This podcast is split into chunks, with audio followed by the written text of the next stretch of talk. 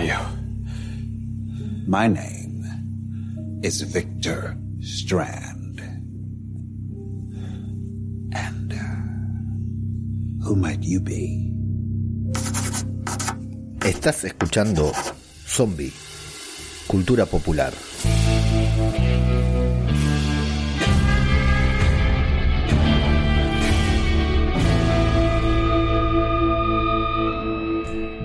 ¿Qué tal? ¿Cómo les va? Yo soy Ajeno al Tiempo y les doy la bienvenida a una nueva entrega de Zombie, Cultura Popular, este podcast anárquico y muy particular en el que nos dedicamos a hablar del universo de Walking Dead, de Walking Dead la serie mayor y las otras series, los spin-off como son Fear the Walking Dead y The Walking Dead World Beyond, aunque en estos últimos días nos hemos caracterizado por nuestra ausencia, me he caracterizado por mi ausencia en los lugares donde siempre suelo estar y no hemos hablado de absolutamente nada, pero acá estamos para ponernos al día, al menos con los dos primeros episodios de Fear the Walking Dead, una serie que regresó de la manera menos pensada, ¿no? Después de esta bomba, de este estallido nuclear que vimos y que dijimos, ¿de qué manera lo van a justificar? ¿Cómo lo van a seguir? Bueno, creo que los escritores han encontrado, después veremos si fue acertado o no, pero que han encontrado una nueva forma de narrar, una nueva forma de contar una historia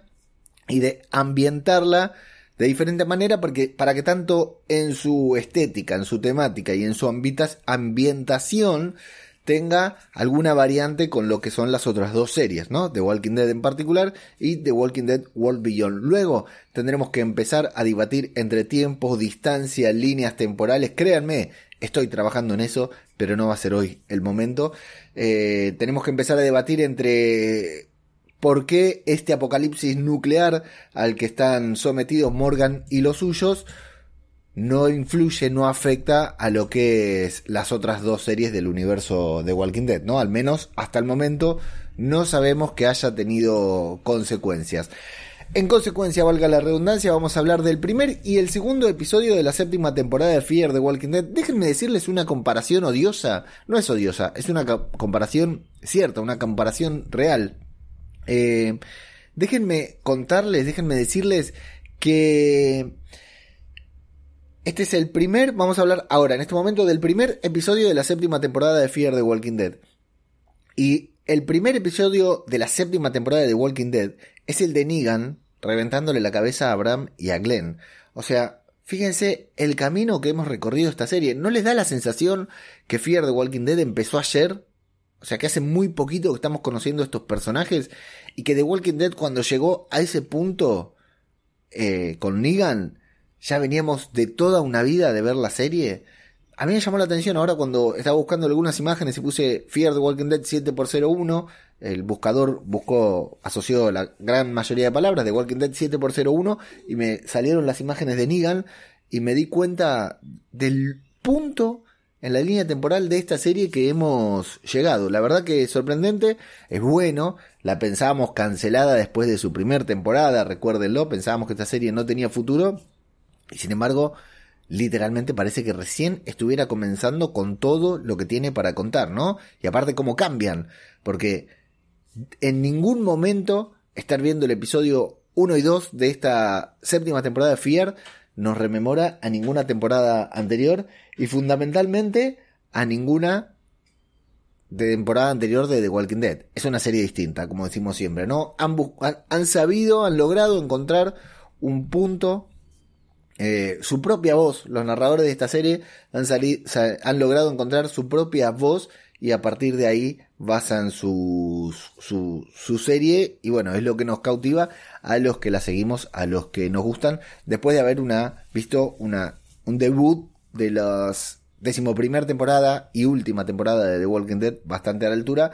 Esta séptima temporada de Fear the Walking Dead creo que arranca muy bien y aparte fiel a su esencia porque tenemos algunas estupideces de las que no vamos a poder no vamos a evitar mencionarlas porque es a lo que venimos, es a lo que nos enseñaron de la manera en que Plisken y Garrapato nos enseñaron a disfrutar de Fear the Walking Dead con su podcast Aquí huele a muerto. Beso y abrazo enorme para los dos quiero, quisiera escucharlos. Creo que esta temporada más que nunca quisiera escuchar, aunque sea un especial Plisken, Garra, ahora cuando termine la, la temporada, la mitad de temporada, aunque sea un especial hablando de estas cosas, de estas cositas de Morgan, de Strand, que la verdad eh, creo que se sentirían muy felices hasta ellos, hasta los propios intérpretes, de saber que Blisken y Garra le están dedicando un podcast. Así que ahí, ahí lo dejo. Y si no, los voy a tener que invitar acá, ¿no? Al final de temporada, si es que yo sigo haciendo podcast, porque la verdad como viene. Bueno, dije que iba a ir concreto porque estoy a los pedos. Pido disculpas antes que nada para los que están eh, viendo el video en YouTube, que no sé por qué siguen mirando estos videos de mierda. Hoy no tengo ni croma y me parece que el croma no va más. Eh, confirmado, el croma no viaja a España porque pesa una banda, así que allá me tendré que comprar otro. Eh, las cortinas tampoco viajan para desgracia de Gorka, así que no, no, la, no las van a volver a ver en un par de semanitas. Y hoy no puse croma nada porque la casa es un quilombo. De hecho, estoy grabando en otra locación. Mi mesa de trabajo pasó a ser la mesa de la familia porque hemos vendido la mesa familiar, la mesa en la que cenamos y almorzamos. Y acá tenemos, acá, ahí, hacia donde estoy señalando, que no lo van a ver, ya tenemos las primeras maletas armadas. Así que la casa es un quilombo, ni en pedo colgaba el croma y bueno, se la van a tener que bancar así con toda esa luz de fondo porque estoy grabando de día, porque estoy grabando cuando puedo. Amigos, Fear the Walking Dead, episodio 1 de la séptima temporada. Insisto, eh, pensemos que estamos en la séptima temporada de Fear the Walking Dead. ¿Quién lo hubiera imaginado? Ni siquiera Gimple se imaginó que esto iba a suceder. Y nos encontramos con este apocalipsis, ¿sí? Que lo van a narrar en una serie, secuencia, secuencias de escenas, ¿no? Una serie de escenas que se van a ir alternando y nos van a ir mostrando las consecuencias, el impacto del apocalipsis. Bueno, primero esta tonalidad amarilla-naranja que le dieron a la serie, la verdad que me, encantó, ¿no? Al episodio. Y nos vamos a encontrar con este personaje tan particular que en un principio yo creí que era Morgan, pero no. Es un nuevo personaje que más tarde nos vamos a, a conocer que se llama Will y que ya todos estamos odiando, ¿no? Por suerte, bueno, voy a ir despacio. Por si alguien no vio, vamos a ir ordenadamente. El primer episodio y primero, después el séptimo. Y bueno, él va a ser nuestros ojos dentro del apocalipsis en donde vamos a ir viendo todo lo que sucedió, vamos a ir viendo, eh, bueno, la, la, el polvo radiactivo, ¿no? La, la nube de, de, humo que continúa, la tierra toda ahí radiactiva, el cielo radiactivo todavía, ¿no? Con colores radiactivos, que eso está genial. Eh, latas de comida contaminadas, por lo cual el único alimento que tenían antes del apocalipsis, durante el apocalipsis, que eran las latas, los enlatados, ya no sirven.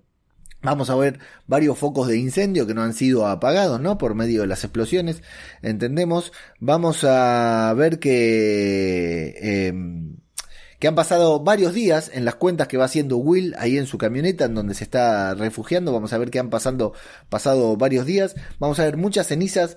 Vamos a ver peces contaminados, fuera del agua, muertos.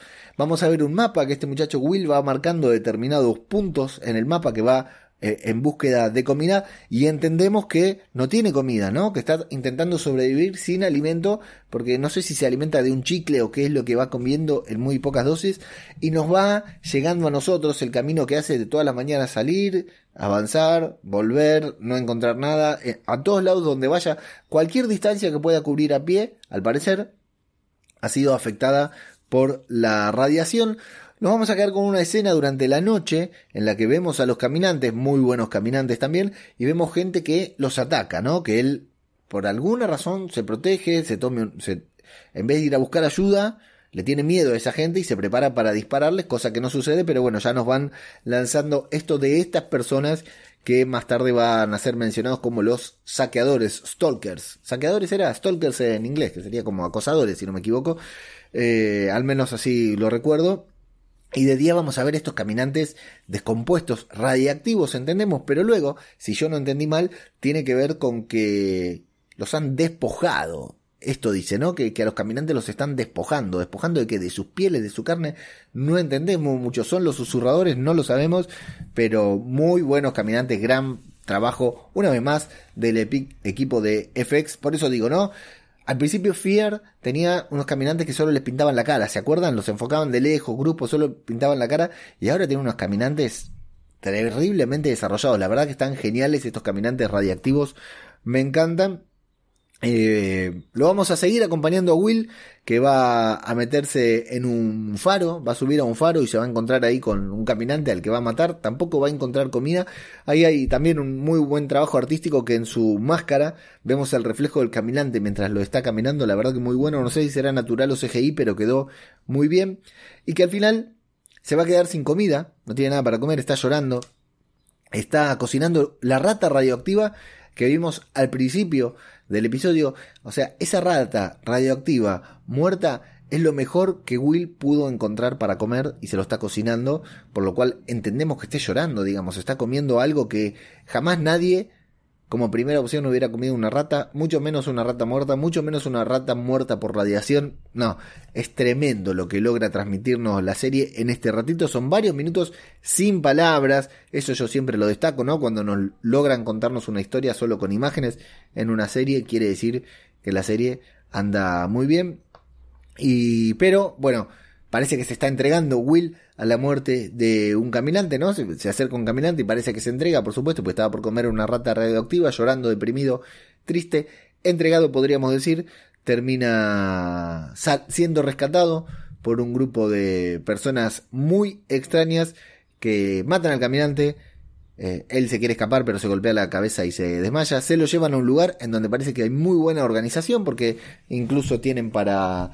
Le sacan la ropa, lo bañan, lo limpian, lo desinfectan, lo desinsectan, lo sanitizan, podríamos decir, ¿no? Eh, hay una organización, vemos una organización bastante importante que poco a poco nos vamos dando cuenta quién es cuando va entrando en ese lugar y ve cuadros, ve cosas de arte, ¿no es cierto? Que se quiere escapar. Y sí, ¿con quién se va a encontrar, mis amigos?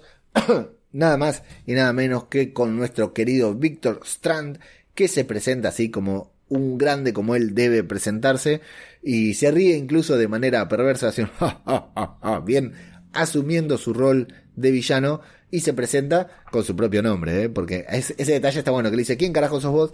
Y Strand le dice, le podría haber dicho, soy Morgan Jones, no sé, soy Scott Gimple, podría haber dicho cualquier cosa y no, sin embargo se presenta como Victor Strand, dejando en claro que sí, asumió su propia personalidad otra vez.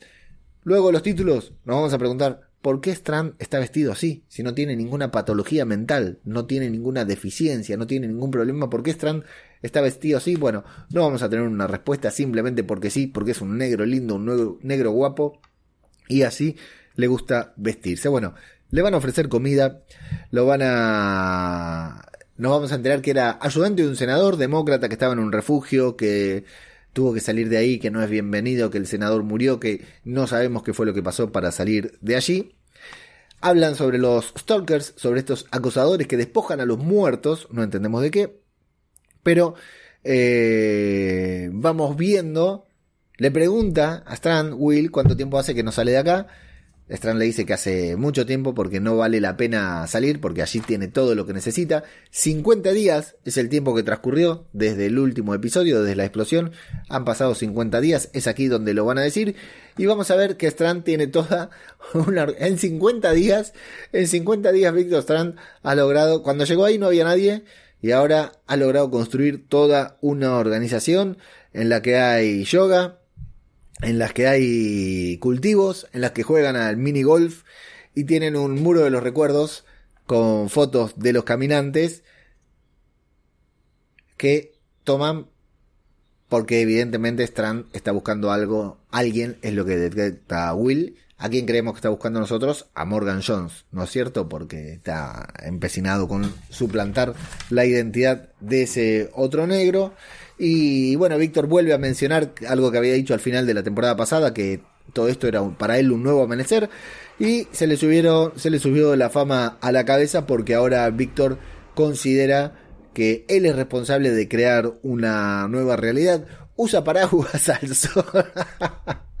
¿Por qué lo ponen ¿Por qué lo hicieron tan excéntrico? Bueno, usa paraguas al sol ahí mirando hacia afuera y nos cuenta que esa torre es el único lugar habitable en kilómetros y nos va a contar algo que es medio una pavada, pero también es bastante interesante porque tiene que ver con que Strand ha logrado sobrevivir gracias a sus instintos. Sus instintos de traicionar, sus instintos de venderse al mejor postor es lo que lo han traicionado, es lo que lo llevaron hasta esa torre donde conoció al doctor Firsing Piercing, más, mejor conocido acá en esta serie como Howard.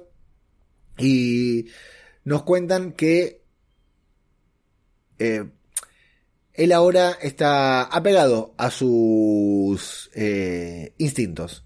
Y sus instintos, ¿qué le dicen? Sus instintos le dicen que Will no es digno de vivir allí, por lo que traen todas sus cosas para que se vaya, lo echa. Eh, no es que acoge a cualquiera, sino que acoge al que considera que, que vale la pena quedarse.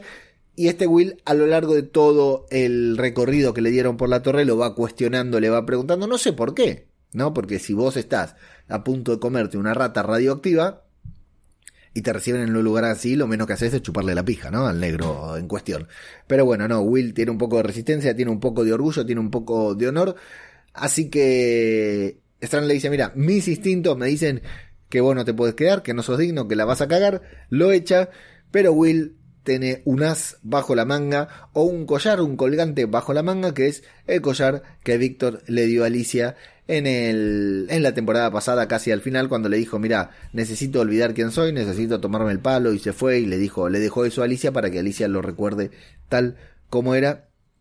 Y entonces ahí le va a proponer un trato, se va a quedar porque Will le dice que lo encontró en un sitio y eso y Strand le va a pedir que lo lleve. Bueno, medio jodido, ¿no? Todo esto, pero interesante para presentar a este nuevo personaje llamado Victor Strand, que no es el Victor Strand ni de la temporada pasada, ni del anterior, ni del anterior, es un nuevo Victor Strand, mucho más colorido, aunque siga siendo negro, por supuesto. Eh, cuando van a caballo ahí, que salen afuera, Victor lleva 50 días sin salir de esa torre y ahora de golpe sale a caballo con máscara en medio, de, de hecho hasta se sacan la máscara. Y le va a decir, nos va a ir dando pistas de su nueva personalidad, como si las necesitáramos, ¿no? Por supuesto, diciéndole a a Will que la venganza es su mayor éxito, que no necesita disculparse, que no necesita ir al senador y decirle porque de ahí adentro lo habían echado, no, del refugio lo habían echado, no era bienvenido. Le dice que no necesita ir a disculparse, que su única manera de que vean que tenía razón es hacer las cosas bien, alcanzar el éxito. Eh, y bueno, literal le dice la venganza es el mayor éxito, lo que nos da la pauta un poco de lo que está pensando Strand. Se va a largar a llover, se preocupa porque la lluvia absorbe la radiación. Lo que todos sabemos, ¿no? Todos los que vivimos en Apocalipsis sabemos que la lluvia, el agua absorbe, sube eh, la radiación, se concentra y se hace la típica lluvia ácida, lluvia química, lluvia apocalíptica, ¿no? O cuando, como decimos acá en Argentina, caen soletes de punta, se vuelven a enmascarar, se van a refugiar debajo del puente en el mismo sitio en donde vivía Will, en donde estaba pasando Will, y allí a Will se le va a escapar o no, y Víctor va a entender o no que Will sabe quién es él, quién es Víctor Strand, que conoce a Alicia y cuando empiezan, me encanta ahí Víctor porque están, ahí dice, gentleman, hemos, hemos sido traídos aquí con un engaño, ¿no? Se, se hace el, el, personaje, la verdad que me divierten mucho estas expresiones de Víctor Strand, como habla son muy buenas, y se va a armar el tiroteo con menos sentido en la historia de Fear de Walking Dead. Y mirá que tiene tiroteos con menos, con poco sentido, ¿eh? Aparecen los tiradores ahí, que suponemos que eran los, los que, como dijo Will, bueno, los saqueadores, los stalkers, los que despojan a los muertos, entendemos que son, bueno, de golpe se arma un tiroteo ahí sin sentido. No sabemos qué pasa con todo. A los shooters, a los disparadores, una vez más en, The en Fear the Walking Dead los muerden mientras están disparando. O sea, están disparando para allá y viene un caminante y los muerde de atrás. Menos instinto, menos sentido tienen del lugar de estar en, un apocalipsis zombie. El tema es que, o oh casualidad, los únicos dos que quedan vivos son Strand y Will. Adentro de esta camioneta en la que se están refugiando, en la que Strand va a descubrir el paradero de Alicia, que es en ese hotel, que no recuerdo el nombre ahora, les juro que antes de grabarlo lo recordaba y no lo anoté va a descubrir cuál es el paradero de Alicia y nos vamos a meter en una serie de persecuciones, serie de diálogos eh, en el que Strand va a decir que lo que quiere es encontrar a Alicia para demostrarle que estaba equivocada, que él tenía razón, que había que hacer la suya, que no había que ayudar, que había que sobrevivir por su propia cuenta. No obstante, Víctor está ayudando, por lo cual es todo un, un sinsentido también. Y eh, bueno, pero entendemos que Víctor sí quiere buscar a Alicia, pero no para pedirle perdón, no para llevarla con él, no para nada, sino para demostrarle que está equivocada porque la venganza es su mayor éxito. Así que Víctor se va a ir de ahí. supuestamente hacia el hotel, pero termina en el faro, no entendí por qué. Termina en ese faro en el que ya habíamos visto a Will. Lo va a alcanzar Will después de un momento y se van a, bueno, van a tener varios encontronazos, ¿no? De hecho, Will le va a decir, bueno, ya me intentaste matar dos veces, después le va a decir, me intentaste matar tres veces, muy linda esa cuenta que va haciendo, la cuarta es la vencida, ¿no? En el caso de Will, para tener un debate sobre el liderazgo, como sobre liderar, sobre lo que pasó con Virginia, sobre lo que pasó con Morgan, y que a todos ellos, los, eh, los a todos estos líderes que estaban intentando construir una nueva sociedad, los arruinó el amor, el apego, los sentimientos, estar apegados a los demás. En el caso de Víctor, como solo está apegado a sí mismo, tiene, entiende que él va a triunfar por sobre Virginia, por sobre Morgan y por sobre todos con los que se han enfrentado, que estaban intentando construir una nueva sociedad. Por supuesto, en el caso de, Morgan, Grace, eh, eh, cuando tuvo que ir a rescatarla, en el caso de Virginia, eh, Dakota Cacas, cuando perdió todo por cuidar a su hermana hija y así sucesivamente, ¿no? Eh, también vamos a tener la mención a Teddy, al refugio de Teddy, nos vamos a descubrir también que no me acuerdo si es acá un poquitito más adelante, por eso estoy mirando el, machete o como le dicen en España, como le dicen, las chuletas. La chuleta, eh, acá le decimos machete.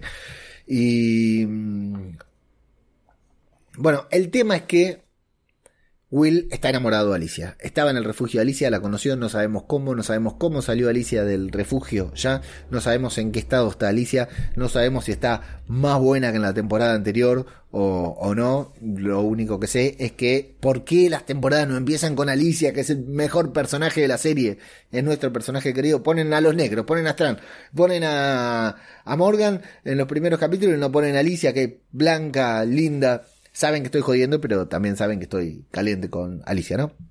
Em, bueno, ¿qué pasa en el faro? Los creadores de, de Fear the Walking Dead dijeron, si ponemos un faro, tenemos que prender el faro. Así que van a buscar una excusa estúpida para prender el faro, porque claro, es eh, como decían Plisken y Garra justamente, ¿no? El, el, faro de Chekhov. ¿Para qué van a poner un faro si ese faro no va a prender? Bueno, primero debate, ¿no? Lo más importante, entre comillas, que tiene que ver con que Will estaba enamorado de Alicia, por alguna razón se fue, no puede volver, lo que contó el refugio del senador, no entendí si es cierto o no, pero sí es cierto que no puede volver porque lo han echado de ahí y al parecer lo echaron por el amor que siente. Eso me acabo de acordar, es al final. Pero aquí sí vamos a saber que Alicia lo mandó a Will a buscar a Strand, que le dio su medallón para que lo busque, para que se lo entregue, porque sabía que iba a llamar su atención. Así que Alicia está buscando a Strand, Strand está buscando a Alicia. ¿Con qué razones están buscando cada uno de ellos? No lo sabemos. Lo cierto es que ambos cuentan con gente a su alrededor. Eh, hay un ataque de zombies, hay un ataque de caminantes. Bueno, Will tiene un disparo en la pierna, ¿no? Está medio hecho mierda. Eh, se pelean ahí con Strand, le gana porque Strand ya sabemos que mantequita, no tiene capacidad de pelea ni nada. Eh, se va a querer escapar del faro, se va a encontrar con que viene una banda de caminantes. Otra vez parece que se está por entregar, pero resulta ser que esos caminantes eran sus amigos, estaban en el refugio, estaban junto a Alicia, entonces algo pasó en el refugio, se han tenido que ir, ha muerto mucha gente, Will queda conmovido, Strand lo salva y cuando se entera de esto dice, no, si está Alicia acá, yo la tengo que ver, tiene como una obsesión, no sabemos si es amor o si es obsesión, ¿no? Con Alicia, porque tampoco la fue a buscar. Amor del bueno, estoy diciendo, ¿no? No es que Strand esté enamorado de Alicia como yo y Alfresinos estamos, no, tiene que ver con que Strand eh, la, la, quiere Alicia, pero no sabemos si es el hecho de que la quiere o el hecho de que se quiere vengar y enrostrarle todo lo que ha conseguido en contra de ella, ¿no? Sin hacerle caso. Así que van a salir eh, va a salir Strand a matar caminantes. Will va a prender el faro porque sí. Le pinta prender el faro y prende el faro. Eh, Strand va matando caminantes. Afuera también tiene que salir Will porque se va a apagar el faro, por supuesto. Lo tiene que salvar a Strand. Strand lo tiene que salvar a Will. ¿Por qué me salvaste? Y porque está escrito en el guion y qué sé yo, todas estas cosas. El tema es que van a llegar juntos al hotel bueno, Alicia no está entre esos caminantes, ¿no? Por supuesto en el faro. Van a llegar al hotel. En el hotel, el hotel quedó hecho mierda, lo vemos que no hay nada. Eh, no hay nadie, se han refugiado ahí, han estado bastante bien, el refugio está entero, pero el hotel arriba, la parte superior del hotel está hecha mierda. Y nos vamos a encontrar con un dibujo que hizo Alicia, que sabemos que había comenzado a dibujar de la mano de Julián, este personaje que ahora no se me viene el nombre a la cabeza. Y acá es donde Will nos va a comentar que se había, ¿cómo no? ¿Cómo no iba a suceder? Estaba enamorado de Alicia, por supuesto. Lo mismo que nos ha pasado a todos los espectadores, espectadores de eh, Fear the Walking Dead. Eh, bueno, Will la necesita, Will quiere estar con ella. Strand quiere que ella la encuentre. Le dicen, bueno, tenemos que encontrarla. Y Strand dice, bueno, pará, tal vez ella puede encontrarnos a nosotros porque sabemos que también me está buscando. Así que, ¿qué hacen? Por supuesto, lo que cualquiera de nosotros haría. Se lleva la lamparita, la bombita, el bombillo del faro. Se lo llevan a la torre de Strand. Lo encienden para que empiece a llamar la atención. Por supuesto, llegan los caminantes también, pero también lo van a ver desde cualquier lado, ¿no? El faro dice que con eso nos miente Strand, pero esta mentira dura nada. Dice que va a traer a Alicia y a cualquier gente que, necesite. Se ponen ahí un poco melancólicos eh, ambos, tanto Will como Strand, pensando en el trasero de Alicia. Pero Strand dice, no pienso volver a salir, empieza a cambiar, ¿no? No pienso volver a regresar, no pienso admitir a nadie más, eh, me me desorienté por mis sentimientos, ya sean de amor, de cariño o de venganza, me desorienté durante un ratito, me hiciste salir, me pusiste en peligro, me tuve que sacar las máscaras, me agarró la lluvia, tuvimos en enfrentamiento cuerpo a cuerpo, tuve que salir a enfrentar a los caminantes, todo eso porque dejé de hacerle caso a mis instintos y comencé a hacerle caso a mi corazón. Así que esto no puede volver a pasar porque si no voy a terminar como Virginia, como John, como Morgan, como todos.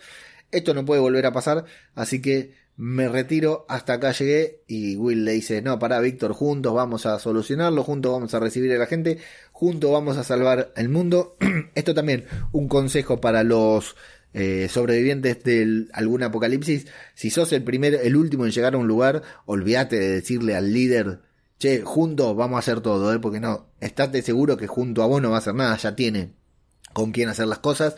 Es el consejo que nadie le dio a Will en ese momento, por lo cual oh sorpresa, están en una terraza, lo terminan tirando de la terraza, ¿no?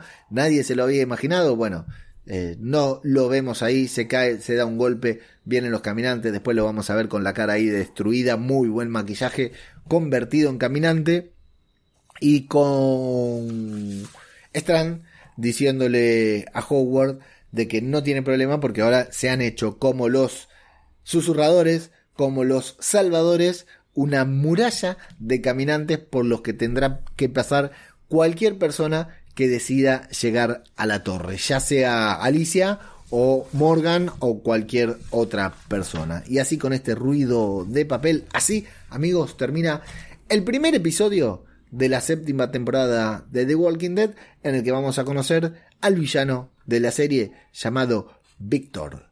Victor Strand.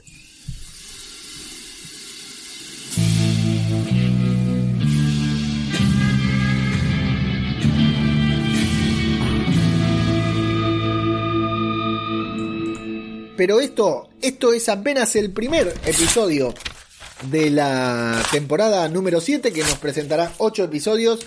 Uno, la primera parte, ¿no? Uno de los 16 episodios de esta temporada va a estar eh, dirigido por nuestra musa inspiradora Alicia Debnam Carey, más conocida como Alicia Clark, a quien esperamos ver en el tercer episodio, porque en el segundo tampoco la vamos a ver. El segundo episodio va a estar protagonizado nada más ni nada menos que por Morgan Jones. Lo que todos queríamos ver, ¿eh? a Morgan encerrado en el apocalipsis en un submarino junto a Grace y la pequeña Moe. Porque se llama Morgan la bebé, ¿se acuerdan? Qué lindo, ¿no? Tener a la bebé que se llama Morgan o Grace ahí garchando con Morgan y teniendo que cuidar a una bebé que se llama Morgan también, ¿no? Morgan, para que se despertó Morgan, por ejemplo, ¿no? A la noche. Bueno, eh, pasan las mejores familias. Eh, vamos a hablar del segundo episodio, pero antes quiero agradecer, quiero tomarme este instante para tomar un poquitito de aire y agradecer, en primer lugar, pedir disculpas por el tiempo sin publicar. La verdad que han sido unos días muy vertiginosos. Voy a ser honesto con ustedes porque me acompañan. Este podcast y mucha de la gente que escucha este podcast me acompaña desde la primera vez que yo grabé un podcast. Es decir, yo grabé un podcast, que no era este, subí el primer programa, Y el segundo programa que grabé y que subí es este, Zombie Cultura Popular. Después hice, los que me conocen, los que me siguen, saben que hice una banda de podcast, que voy a seguir haciendo una banda de podcast diferentes, pero este podcast sigue desde mis inicios en la carrera como podcaster, allá por el año 2016 era, ya no me acuerdo. Y eso que hace poco lo tuve que mencionar en, una charla. Así que para mí, bueno, eh, agradecerles. Eh, bueno, decía, como ya saben, estoy abarcando más de lo que puedo. Así es la vida. Y de hecho estoy por abarcar mucho más todavía, ni que hablar de la vida personal, ¿no? Del tema de, de la mudanza intercontinental que estamos haciendo junto a toda mi familia y todo lo que eso conlleva psicológicamente, económicamente, anímicamente y todo eso. Pero no estamos acá para hablar de mi mudanza, o sí, tal vez, tal vez era la excusa para abrir un podcast, ¿no? Hablar sobre la mudanza, pero no. Eh, agradecer, pedir disculpas a toda la gente que me está siguiendo, que, que, que sigue este podcast y que se encontró con que de golpe dejé de grabar. Eh, acá estamos eh, seguimos grabando, la frecuencia no va a ser la misma, la ideal, pero, o tal vez sí, no lo sé, pero ahora me estoy poniendo al día con muchas cosas, entre ellos este podcast. Y agradecer, agradecer enfáticamente a las muchas personas que se ponen en contacto conmigo para decirme, loco, ¿todo bien? Eh, ¿Vas a grabar o no vas a grabar? Solo para saber, para saber si estás bien. Eh, para decirte que estamos esperando el podcast, que no nos largues o que no importa, que está todo bien. La verdad que agradecer, ya lo dije la, hace un par de semanas, no quiero redundar, pero realmente te sorprende, ¿no? Porque eh, hoy habrán visto, no puse croma, no hice intro, no hice nada y sin embargo para producir, entre comillas, el programa, bueno, me llevó un ratito, sin contar que tuve que ver los dos episodios de Fear, que estaba eh, atrasadísimo, los vi anoche recién, lunes 25, vi los dos primeros episodios en maratón. Eh, así que está por pasar el vendedor de chipa que hace un quilombo terrible, pero yo voy a seguir grabando porque si no lo grabo ahora no lo grabo más. Esto se graba y se sube directamente sin editar. Apenas le meto un filtro a mi voz de ruido, pero la, la música de la chipa creo que puede ser top en este podcast. Eh, me pregunto si los de España tienen idea qué es la chipa y qué es el chipero, qué es el auto que vende chipa. Bueno, déjenme en los comentarios y se los cuento en el próximo podcast de Zombie Cultura Popular. Decía, agradecer a todos los que se han preocupado, los que, no preocupado, pero los que me han, se han manifestado eh, en base a esto. Y bueno, comentarles un poquitito nada más que estamos a punto de cambiar todo. Radio de Babel eh, no, quiero dar mayores eh, explicaciones, pero vamos a cambiar absolutamente todo, página web eh, y todo, y que vamos a lanzar nuevos proyectos con Radio Babel, porque la próxima etapa de mi vida quiero que sea un poco más productiva, un poco más enriquecida y tratar también de estar un poco más aferrado al podcasting de lo que estoy ahora, suponiendo que esto sea posible. Así que en muy pocos días eh, después de que escuchen esto, va a, estar habiendo novedades que las voy a ir contando en arroba ajeno al tiempo, mi tweet e Instagram personal, me encuentran así como arroba ajeno al tiempo. Voy a ir compartiendo las novedades y también en el newsletter que les recomendé la otra vez que se sumen. Insisto, si están escuchando, viendo esto, pongan pausa y vayan a radiodebabel.com barra newsletter y ahí o al enlace que está acá en la descripción del episodio eh, vayan ahí, hacen clic, se suscriben y todas las semanas les envío un mail primero con las series que me interesan ver durante el transcurso de la semana, hablando de alguna otra cosita relacionada con las series o no, y voy a ir contando también los diferentes cambios. Los primeros que se van a enterar de los cambios que va a haber en Radio de Babel eh, van a ser ahí en el newsletter. Así que, una vez más, eh, ya que me siguen desde hace tanto tiempo, ya que me escuchan desde hace tanto tiempo, los invito a suscribirse radiodebabel.com barra newsletter y ahí se van a ir enterando de todo lo que tengo para contarles, que es mucho y aparte hablamos de cine y series ahí, eh, no solo de zombies, ¿no? Hablamos de otro tipo de cine y series, que es parte también de los nuevos proyectos que se vienen aquí en lo que alguna vez se conoció como radiodebabel.com. Así que muchas gracias. Eh, los espero ahí. Gracias por el aguante durante estos días, estas semanas. Van a continuar siendo un poco vertiginosas estas próximas semanas, pero dentro de muy poco tal vez todo esté normalizado y mucho mejor. Y yo esté más feliz, tal, tal vez. No porque no esté feliz ahora, pero sí que cuando pueda lanzar todo lo que estoy lanzando y dar el siguiente paso en la, como dije en el programa pasado, sonó pretencioso, pero es real, evolución de Radio de Babel. Voy a estar mucho más satisfecho conmigo mismo porque es algo que hace rato quería hacer y seguramente muchos de ustedes puedan también acompañarme en ese nuevo camino que no tiene que ver con que este podcast termine porque este podcast continúa. Este podcast no va a terminar, creo que nunca. Al menos hasta que termine The Walking Dead. Ahí habrá que replantearse todo, pero hasta un año más, por lo menos 16 eh, episodios más de The Walking Dead vamos a seguir sin dudas. Y momento spam, spam intensifies. Ya regresó la nueva temporada de Todo de Zombie el podcast de referencia, el podcast que se ha convertido para mí en un referente del universo zombie, de los fanáticos zombie, o como le dicen David y Gema, de los zombie lovers. Y los invito a escuchar el primer episodio que se publicó este domingo, eh, todo el podcast sobre zombies, ¿no? No sobre The Walking Dead, sino sobre zombies en general, que le hicieron una entrevista a un muchacho que no recuerdo su nombre, pero las cosas que ha contado un muchacho que se prepara para el apocalipsis zombie como los que vemos ahí en Norteamérica, ¿no? O sea, un hombre de carne y hueso, un español, que le dio la entrevista ahí hablando de otras cosas, que eso no se los quiero revelar, pero el momento en que cuenta cómo se prepara para el apocalipsis zombie, creo que ningún zombie lover, ningún amante de este género se lo debería perder. Así que queda hecha la invitación para que vayan a todo de zombie.com y escuchen el próximo, el primer programa de la nueva temporada del gran podcast de zombies de David y Gema que no tiene desperdicio. Episodio 2 de la séptima temporada de Fear the Walking Dead en el que vamos a reencontrarnos como decíamos con Morgan, Grace y la pequeña Mo. Han pasado aquí, si no me equivoco, 60 días. Si no me equivoco, no estoy seguro, ahora por ahí lo voy a leer. Vamos a volver al submarino link, enlace, les recuerdo, Dead in the Water va a ser un webisodio, una serie web de Fear the Walking Dead. O sea, el spin-off de The Walking Dead va a tener un spin-off llamado Dead in the Water. ¿Qué nos va a contar Dead in the, Dead in the Water?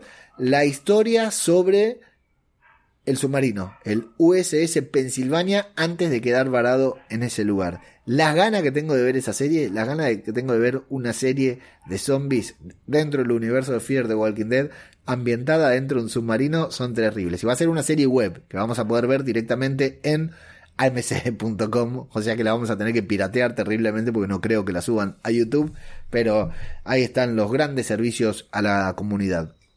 Así que invitarlos, invitarlos nada, eh, atentos a cada momento que aparece el submarino a encontrar guiños, a encontrar referencias, porque son, van a ser muy importantes para ver luego cómo era eso antes del apocalipsis zombie. Bueno, ahí están viviendo, rancheando tranquilo, como le decimos en Argentina, Morgan, Grace y la pequeña Moe.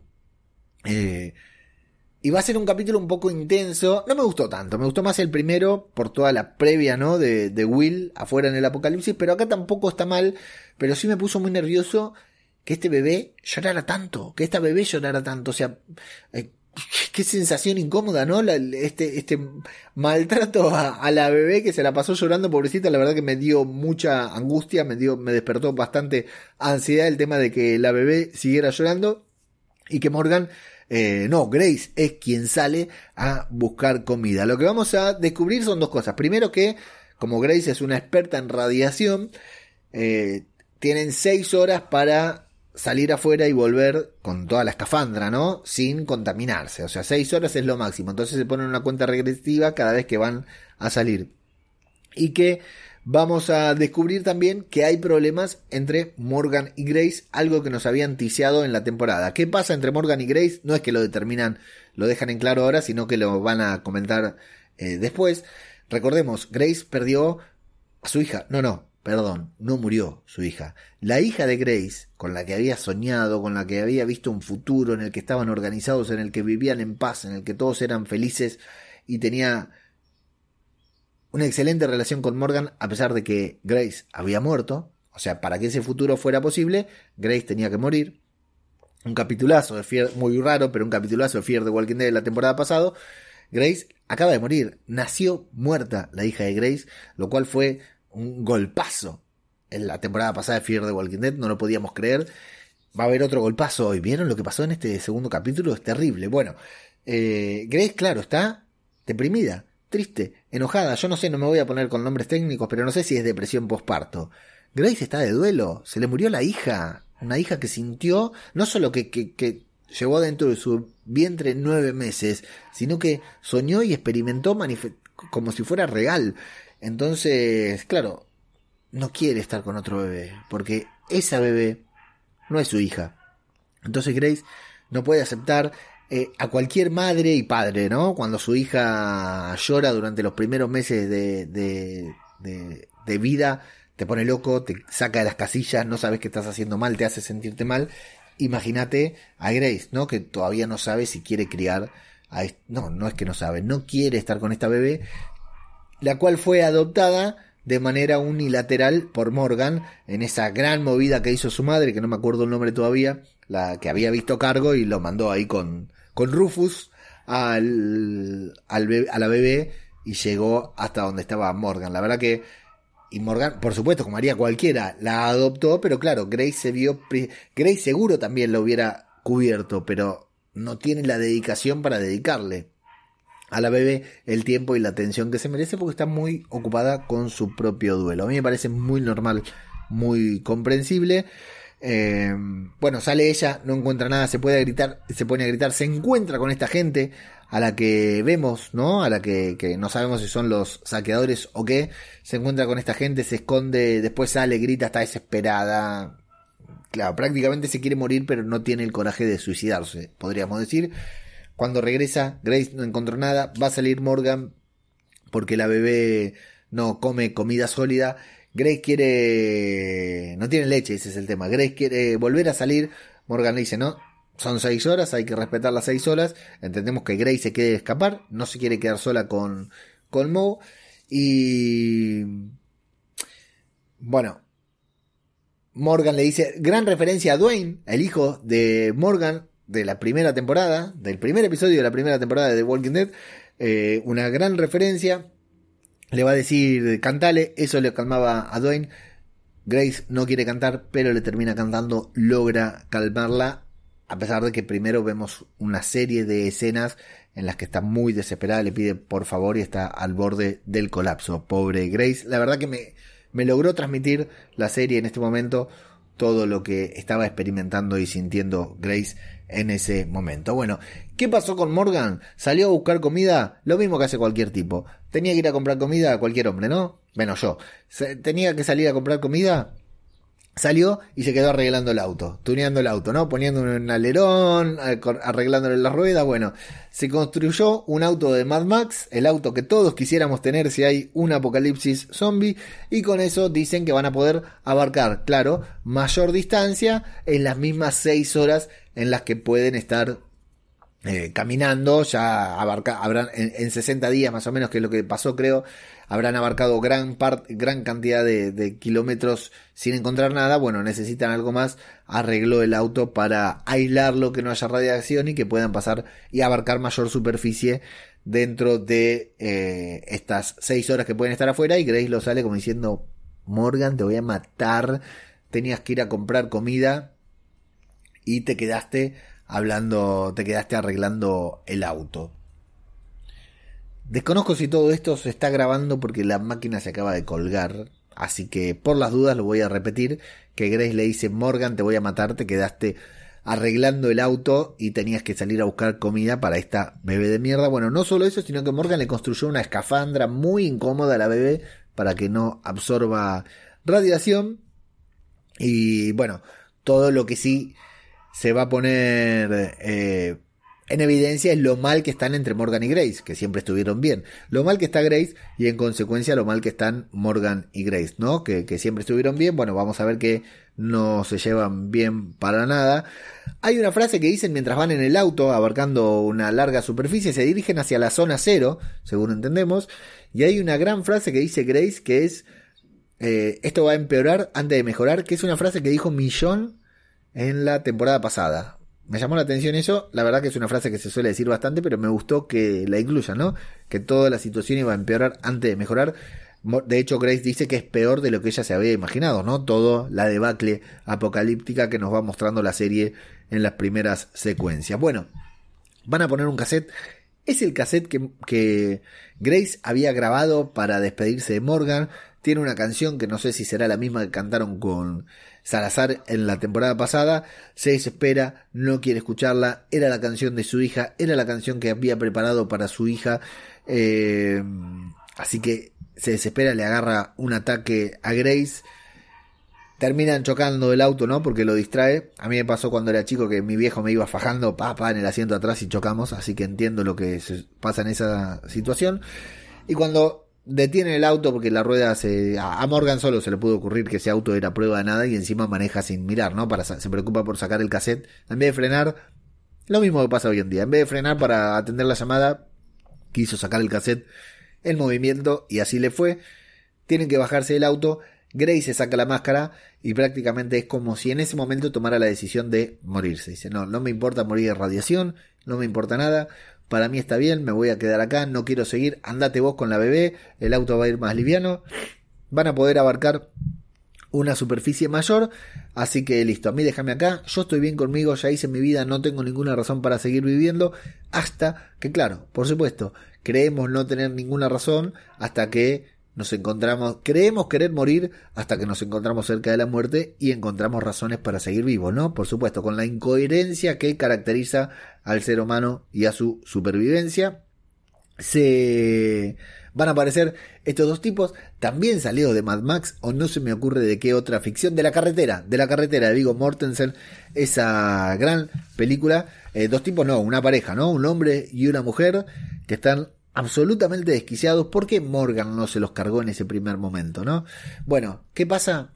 Van tras la bebé, estos dos tipos, porque dicen que es su hija, nosotros sabemos que no lo es, pero nos presta un poco confusión. ¿Qué pasó? Como Morgan y Grace se la encontraron, pero no, porque era la hija de Isaac o Isaías, el Ranger que lo había salvado a Morgan. Y bueno, acá se sucede Acá tenemos una sucesión de escenas sin sentidos que son muy acordes a un episodio protagonizado por Morgan Jones, ¿no? Es lo que tiene que pasar en un episodio protagonizado por Morgan. Cosas sin sentido. Bastante bien planteadas, bastante interesantes, pero ¿qué pasa?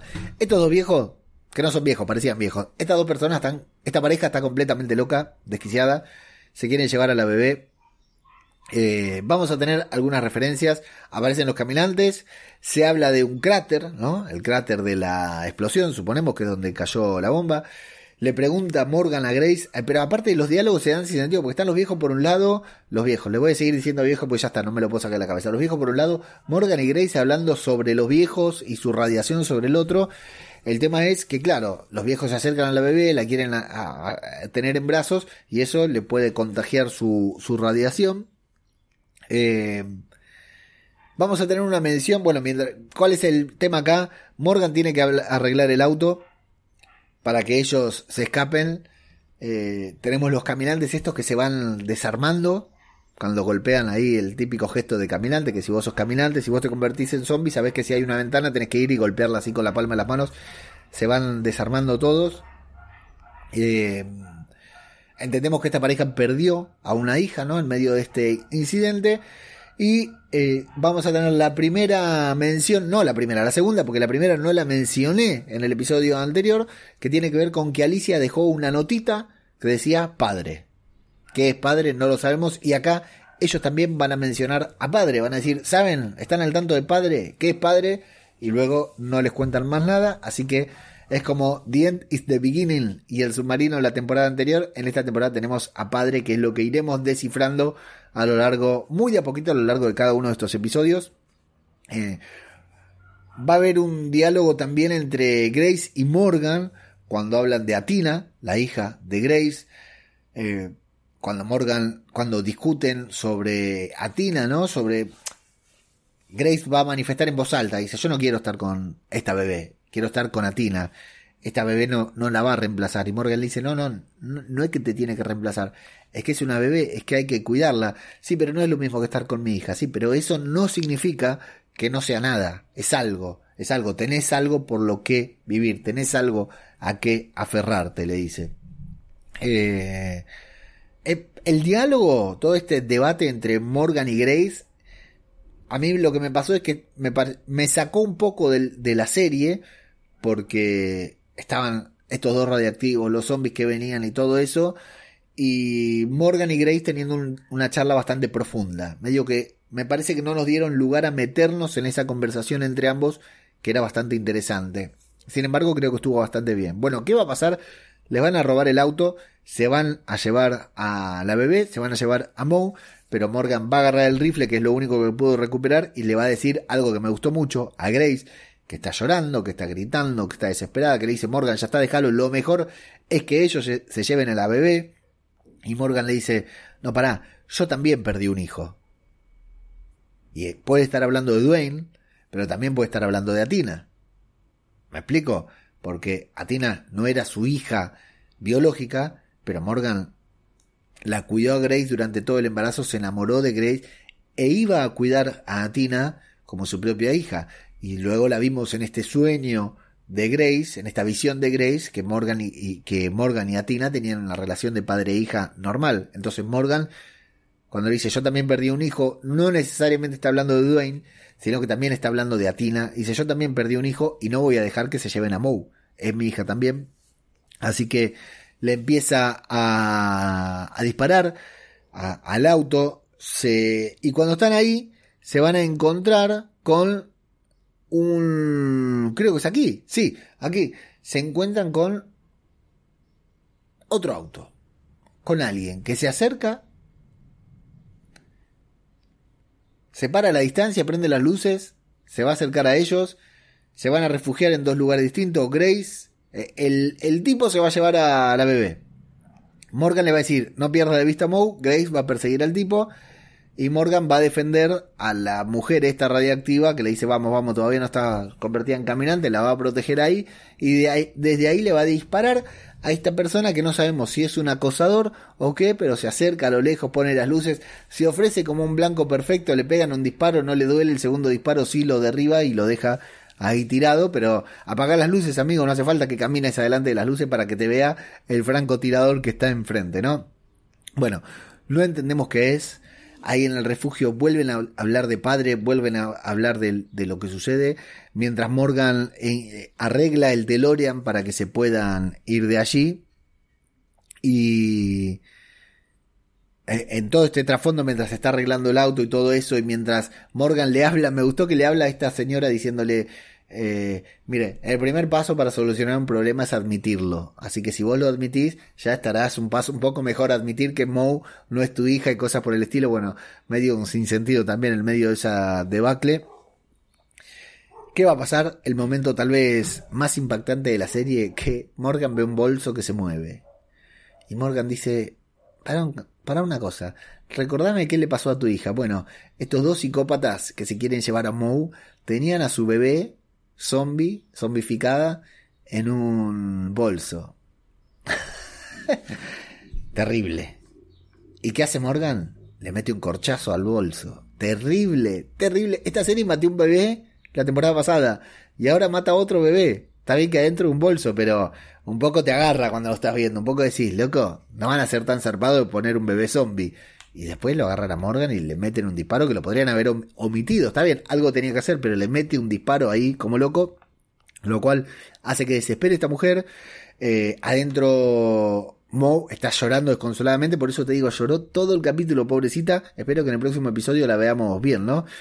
y descubrimos que esta señora va a contar que su marido mató a la bebé cuando lloraba y no dejaba de, llorar, por lo cual Morgan dice, Moe se la pasa llorando, por supuesto que la va a matar también, Grace estaba en cualquiera ahí caminando, eh, disparándole a los caminantes que se querían acercar, y qué va a pasar que Morgan va a usar un método de comunicación muy moderno, el de las latas que estaban puestos ahí, a través de unas latas, eh, el juego favorito de todos los que crecimos en los 80, 90, ¿no? Hacer esta comunicación con lata. No creo que los chicos lo vuelvan a hacer, pero si vos no creciste entre los 80 y los 90, en lugar de audios de WhatsApp, nosotros nos comunicábamos así para jugar. Es muy divertido y yo se lo armé hace muy poquito a mis hijos y se divirtieron muchísimo hablando así a través de latas. Es muy interesante. Bueno, vamos a tener dos cosas. Morgan le avisa a Grace, nos dan un poco de suspenso, parece que la va a matar a Moe, pero entendemos que ya ya cubrieron su cuota de asesinar a niños, así que no, lo iban a, no la iban a matar. Grace lo mata a este tipo. Y vamos a tener un momento genial que es Morgan atropezando a todos los caminantes con el DeLorean. El DeLorean de Mad Max. Me encantó. ¿Vieron la sangre explotando por todos lados? Momentazo. Momentazo de Morgan Jones. momentazo de Fear de Walking Dead. ¿Qué pasa? Que la persona a la que Morgan había matado supuestamente ese acosador que se acercó lentamente, que daba terror, Morgan lo mató, pero el tipo se levantó, se subió al auto y se tomó el palo. ¿Pudo contraatacar en ese momento? Sí. ¿Por qué no lo hizo? Y por qué no, porque es funcional a la trama de Fear the Walking Dead y así lo determinaba el guion. Así que bueno, Morgan va a buscar a Grace y a Moe. A la señora le dicen que se baje, la dejan ahí sola y se toman el palo con el auto. Después de varios kilómetros, Morgan dice, che, me siento un poco mal por haberla dejado. Pero Grace le dice, no, está bien, van a estar bien todos así. Bueno, comienzan a reflexionar de que Moe no reemplaza a Tina, que está bien sentirse mal, que está bien estar triste, pero que Moe es otra persona, que su tarea es cuidarla. Y parece que Grace encuentra la paz, logra hacer el duelo por su hija y se decide a, a cuidar a esta bebé junto a Morgan. Van a llegar al submarino en donde nos vamos a encontrar con que está invadido de personas extrañas. Nos sorprende que es Howard, justamente el amigo de Strand, el que le dio asilo a Strand y permitió que se convirtiera en, este nuevo villano que es. Pero ellos no saben. En realidad no sé si no sabían, porque van al submarino y Strand sabía del submarino, ¿o no? Yo creo que. Sí, sí, Strand. Claro, si ahí se cagó a palo con Morgan. Strand sabía del submarino, así que entiendo que Strand los mandó. Pero también parecen sorprendidos cuando descubren el nombre de Morgan Jones. Me gustó mucho ese momento, ¿eh? Ese momento de. Morgan. ¿Morgan Jones? ¿Cómo sabes mi nombre? Y ahí descubren que Strand está vivo. Descubren que Strand ya sabe que Morgan no es digno, pero sí Grace. Le dio la indicación a Howard que si se la encontraba Grace, Grace podía irse con ellos. Pero vos no, Morgan, no me insistas porque vos no sos, eh, no sos bienvenido, no sos digno. Morgan le va a insistir a Grace que se vaya de ahí porque recuerden que eh, estaban desesperados por encontrar otro lugar, por encontrar comida y no la encuentran. Le dice a Morgan que, que no hay... Bueno, Morgan le dice, llévate a Grace, llévate a la bebé. Howard le va a decir, bueno, dale, me llevo a la bebé, no hay problema, estás dispuesto a brindarla, vos no sos bienvenido, pero vos, Grace, sí, esta es tu última oportunidad, qué lástima, Strand se va a decepcionar porque creía que vos eras digno, digna, cuando Grace le dice nos vamos a quedar acá. Se van, así sin más, sin mayores conflictos, podría haber sido peor, ¿no? Los podrían haber secuestrado, los podrían haber matado, absolutamente nada, estaban armados, incluso se van de ahí. Me gusta el momento que Howard dice, la memoria de Grace, vos estás invitada, la memoria de Víctor es larga y aguda. ¿Qué les pasa? ¿Qué les pasa? Están más locos que la secta de Teddy estos. Bueno, se van a ir, se van a encontrar, van a tener dos revelaciones. Primero que, claro, estos tipos entraron y le saquearon todo, se llevaron toda la comida, todo lo que había del submarino, se lo llevaron. ¿Por qué los dejaron ir tan fácil? No está bien que estaban en inferioridad de condiciones, pero hemos visto a Morgan enfrentarse a peores amenazas. Eh, le saquearon el submarino, no le dejaron comida para la bebé, ya no tenían, pero no le dejaron cosas para ellos tampoco. Esa es la primera revelación que van a tener. Y la segunda revelación es que son dos pelotudos porque estuvieron ahí afuera arriesgando su vida durante todo este tiempo y tenían la comida ahí abajo de una bodega. Mamita, pasaron 60 días, revisa un poco el submarino a ver qué carajo hay. tenían leche en polvo, vitamina, preservativo, todo lo que necesitaban lo tenían ahí en el submarino y no se habían enterado dos grandes subnormales por favor, pliquen, garrapato, vamos, un podcast espacial para hacer, especial para hablar de esta subnormalidad. Les pido nada más que eso, un podcast para hablar de estos dos seres anormales que encima están a cargo de una bebé. Por Dios, por Dios, alguien por favor puede pensar en los niños, pero eso no es todo lo que The Walking Dead, lo que Fear the Walking Dead tiene para nosotros. Eso no es todo, porque todavía nos queda el plot twist más inesperado e idiota de la serie. ¿No? Ese momento en que los guionistas lo escriben y dicen, loco, con esto los damos vuelta, se caen de culo, no lo pueden creer, y nosotros miramos la pantalla y decimos, pero por favor, ¿por qué hago viendo esta serie? Es lo que pensamos nosotros cuando vemos a ese extraño personaje que apareció ahí por la noche, que Morgan le dio un disparo y parecía inmortal, que Morgan le dio otro disparo y pareció morir, que se levantó en mitad de la noche y en vez de atacar a Morgan en inferioridad de condiciones o por sorpresa decidió irse y le vamos a ir ahí en un fogón con Rufus, porque no dijimos que cuando se bajan del auto Rufus se escapa, con Rufus, ¿por qué se va Rufus con uno extraño? Porque este extraño tiene la cabeza de Emil y yo sé que es muy probable que vos, que estás escuchando esto, me estés diciendo, Leandro, ¿quién mierda es Emil? Bueno, tenés razón. A Emil lo vimos en un solo episodio al inicio de la temporada 6. Un gran personaje, un negro muy lindo, que era a quien Morgan le robó el hacha, el look y el perro. Le robó todo. Morgan era este cazarrecompensas que buscaba las llaves del submarino para Virginia y Morgan lo mató. En la, en, la primera temporada nomás lo, lo, reventó, lo partió al medio. En el primer capítulo nomás pensamos que iba a ser un villano recurrente y no. Morgan asumió su responsabilidad, su personalidad con el sobre todo el sombrero el gorro, el sombrero. Y aquí nos encontramos con que Emil tiene un hermano gemelo, un hermano mellizo, que aún conserva la cabeza de Emil y que está dispuesto por hacer todo para vengar la muerte de su hermano. Ya le robó al perro. Ahora va, por supuesto, como cualquiera en Fear the Walking Dead, detrás de Morgan Jones. Y así, con ese tremendo cliffhanger que no podemos creer, que nos sorprende, que nos impacta y que nos corta la respiración, así de esa manera termina el segundo episodio de la séptima temporada de Fear the Walking Dead.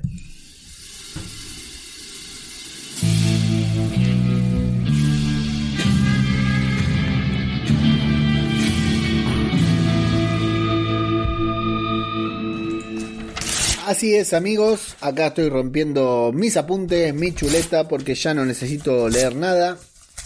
Deuda saldada con Fear de Walking Dead. Me queda solamente ponerme al día con World Beyond, que les prometo que en el transcurso de la semana, a más tardar la semana que viene, nos estamos poniendo al día, nos pegamos todos juntos, todos juntos, lo que todos querían, que nos peguemos todos juntos una recontra maratón de World Beyond, la serie que a todos nos apasiona. Y estamos acá, no sé, 3, 4 horas, lo que tenga que hacer para reseñar cada uno de los episodios de World Beyond, porque saben que me debo a mi público. ¿Quién carajo me mandó a hacer este podcast? Por favor, reseñar World Beyond, no lo puedo creer. Eh, atención porque se estrenó Day of the Dead. Y algo vamos a tener que hacer con eso, ¿eh? pero no acá en Zombie Cultura Popular, porque ya saben que Zombie Cultura Popular es otro podcast sobre The Walking Dead. Bueno, ¿qué les pareció? A mí la verdad que me gustó mucho el regreso de Fear de Walking Dead. Creo que el regreso de la sexta temporada fue bastante más potente que la séptima.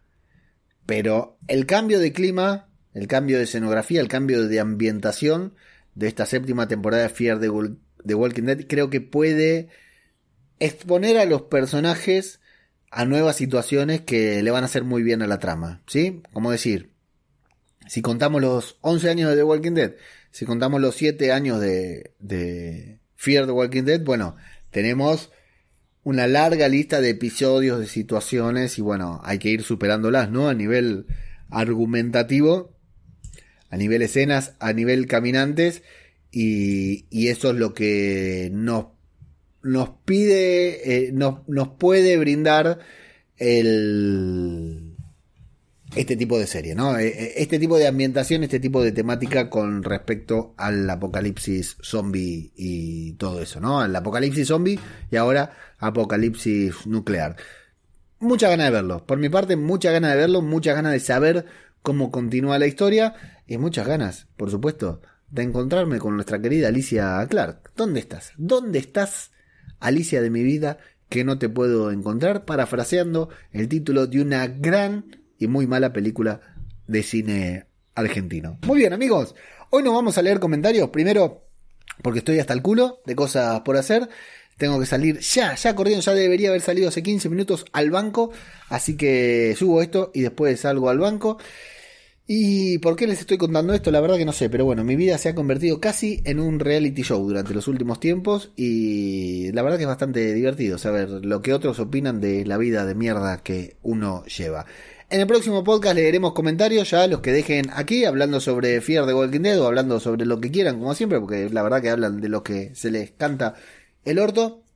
Y ya, a la brevedad, en cuanto sea posible, nos encontramos para hablar de World Beyond. Y ahora sí me comprometo a que, por lo menos la semana que viene, reseñar el episodio de Fear the Walking Dead que corresponde cuando deba ser. O sea, en, tiempo y forma. Ya la otra no sé porque voy a estar justo en medio del viaje, volando y aterrizando si Dios quiere. Así que ya no sé ahí cómo haremos. Por ahí acumulamos un par de capítulos y luego volvemos. Pero sí, una vez más, manténganse atentos a arroba ajeno al tiempo, mi perfil en Twitter e Instagram donde les voy a ir contando los cambios, pero fundamentalmente al newsletter que es radiodebabel.com barra newsletter para enterarse antes que nadie de los cambios que van a venir por acá y en el resto de los podcasts en la página web y sobre los nuevos podcasts que estamos lanzando ya, ya, ya mismo. Mientras tanto, aquí estuvimos hablando de Fear de Walking Dead. ¿Por qué? Porque esto, esto es zombie. Cultura popular. Otro podcast del universo The Walking Dead. Muchas gracias y hasta la próxima. Saludos infinitos para todos. Ciudad de muerte queda atrás, ya no hay vuelta de hoja www.radiodebabel.com No queda nada, no hay esperanza. Animales a dos patas han caído, game over, escapan. Vinieron buscando cerebros, pero ya no había. Disparaban por sus almas, pero ya no había.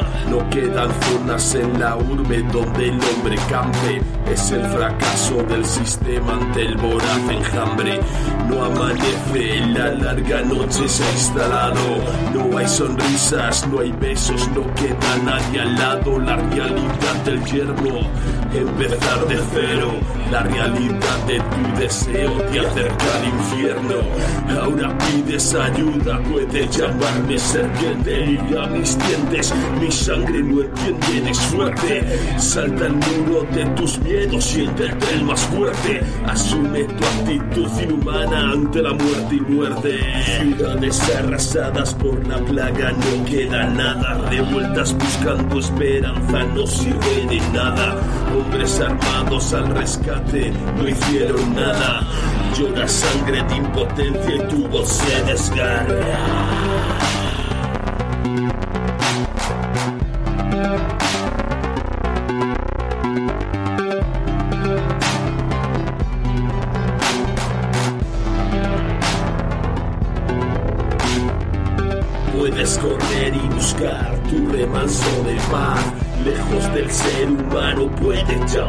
Serpiente.